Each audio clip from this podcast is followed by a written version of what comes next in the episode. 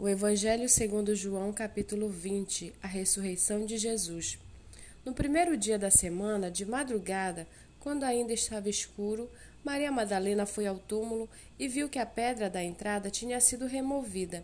Então correu e foi até onde estava Simão Pedro e o outro discípulo a quem Jesus amava, e disse-lhes: Tiraram o Senhor do túmulo e não sabemos onde o colocaram. Com isso, Pedro e o outro discípulo saíram e foram até o túmulo. Ambos corriam juntos, mas o outro discípulo correu mais depressa do que Pedro e chegou primeiro ao túmulo.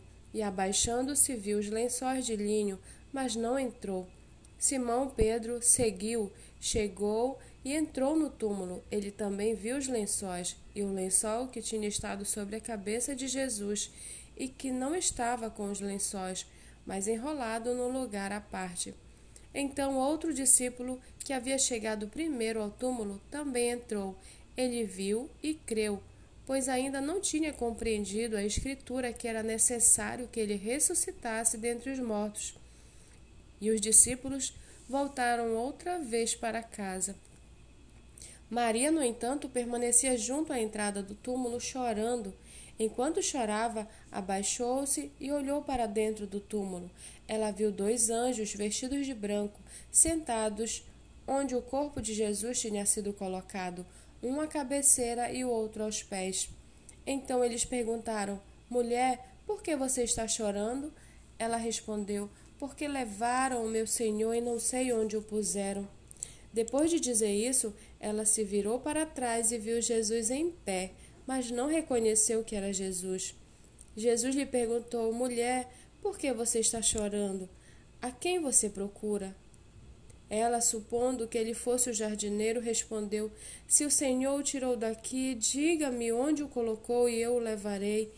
Jesus disse: Maria. Ela, voltando-se, lhe disse em hebraico: Rabone, que quer dizer mestre.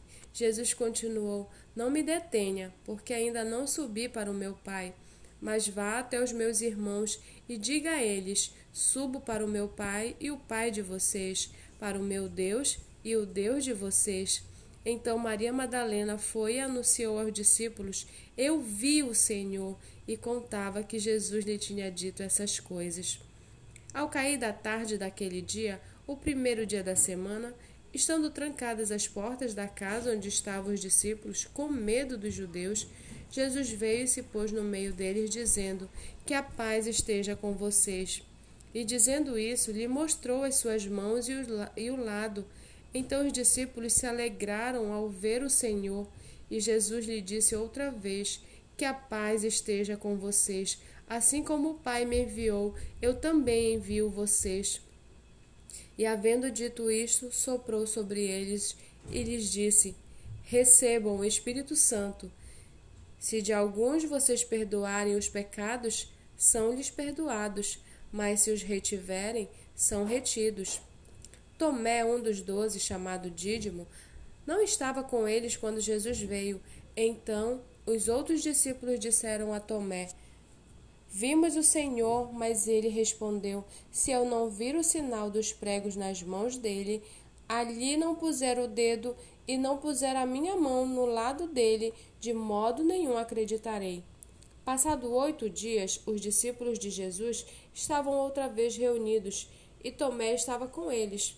Estando as portas trancadas, Jesus veio, pôs-se no meio deles e disse: Que a paz esteja com vocês.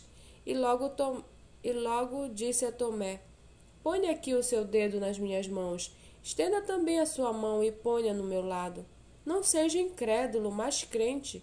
Ao que Tomé lhe respondeu: Senhor meu e Deus meu.